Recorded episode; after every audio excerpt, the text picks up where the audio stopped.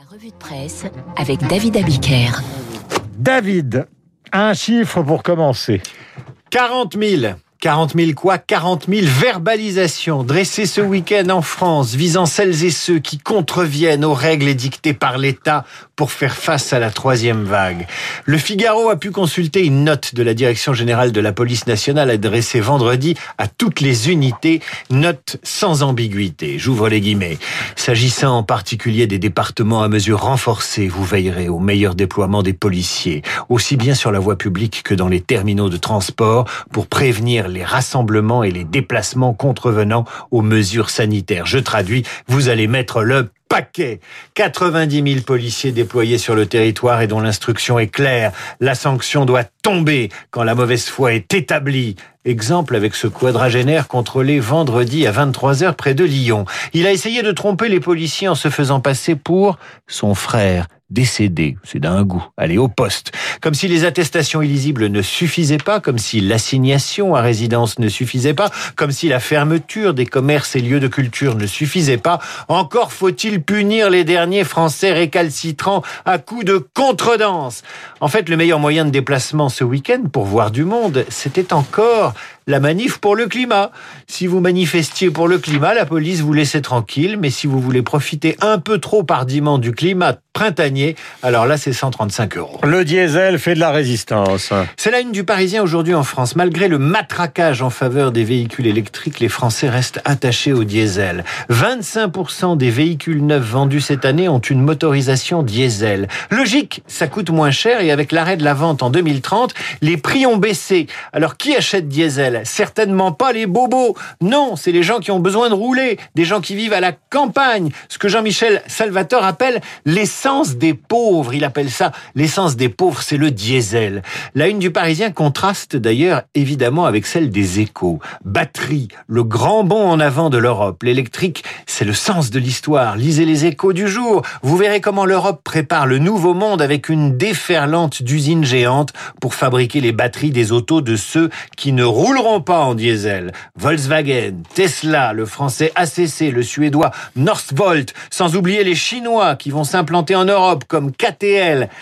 Tous vont enterrer l'ancien monde du moteur thermique, c'est le sens de l'histoire. Voilà pourquoi le plan de relance consacre 8 milliards au secteur auto pour sa reconversion. Un plan de relance qui est jugé sexiste selon le Parisien aujourd'hui en France. La Fondation des femmes s'est intéressée au plan de relance et rend aujourd'hui son rapport. Conclusion, les 100 milliards d'euros consacrés à relancer l'économie sont orientés vers des secteurs majoritairement investis par des hommes. L'automobile, l'aéronautique, la technologie, le BTP, autant de secteurs dits masculins. La Fondation des femmes estime que les aides devraient aussi concerner les secteurs où il y a des femmes. Sauf que ces secteurs, c'est l'hôpital, le social, l'enseignement, la grande distribution, pas nécessairement des secteurs à fort effet de levier économique. Ce qui frappe de plus en plus quand vous lisez les journaux, c'est la grille de lecture, toujours plus sexuée des sujets.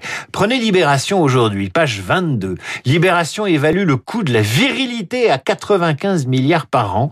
Vous avez bien entendu, il y a un coût de la virilité et ce coût, c'est 95 milliards par an. Le coût de la virilité, les hommes Il y en a au moins 80 milliards pour Luc Ferry. Bah, je sais pas, ça dépendra.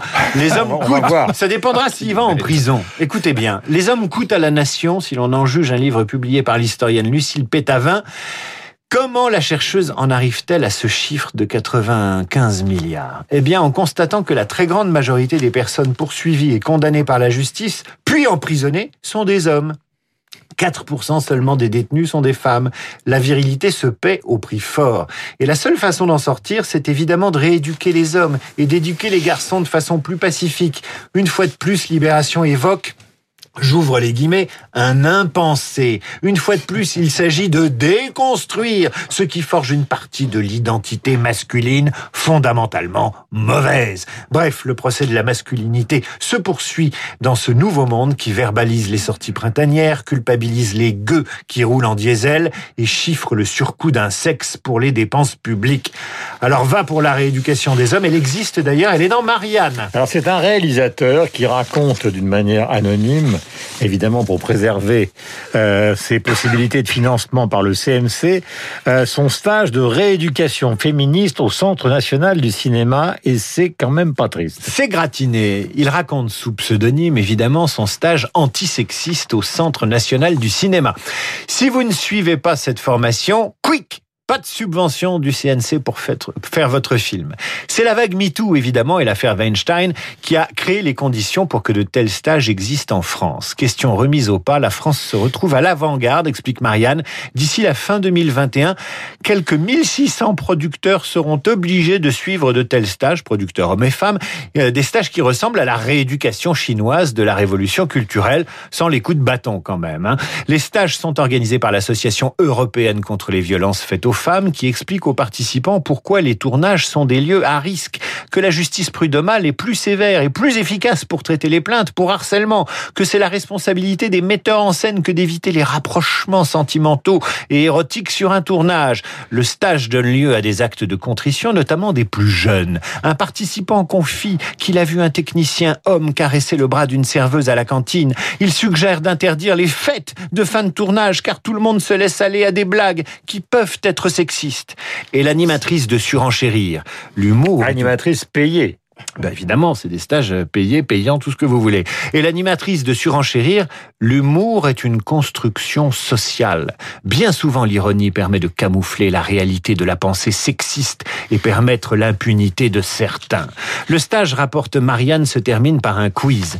Faire du pied sous la table à son assistante, est-ce du harcèlement ou une agression sexuelle, Guillaume Durand? Ah, vous savez pas, ben c'est du harcèlement. Des regards approuvés sur les seins et les faces, les fesses. Agression ou harcèlement? C'est du harcèlement. Bref, le producteur de cinéma a désormais deux métiers, produire des films et faire la police sur le tournage. Alors après avoir lu Marianne, vous expirez. Vous expirez en lisant la revue Oblique, intitulée Liberté, égalité, sororité. Derrière ce titre militant, véritable négation de notre devise républicaine où la fraternité, mot féminin, désigne un rapport universel à l'autre et non pas l'ambiance du vestiaire de l'équipe de France hier après sa victoire contre le Kazakhstan.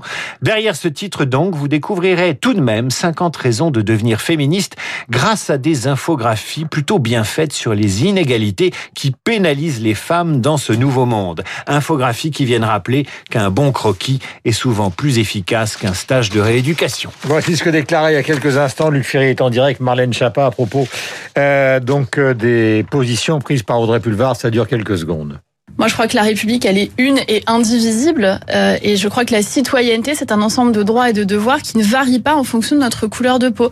Donc, il me semble que là, euh, Audrey Pulvar et une partie d'ailleurs de l'UNEF, une partie du Parti socialiste, euh, sont à la remorque des idées indigénistes en souhaitant qualifier les personnes en fonction de leur couleur de peau. Voilà, c'était sur RTL ce matin. Nous sommes en direct sur Radio Classique. Et voici Luc.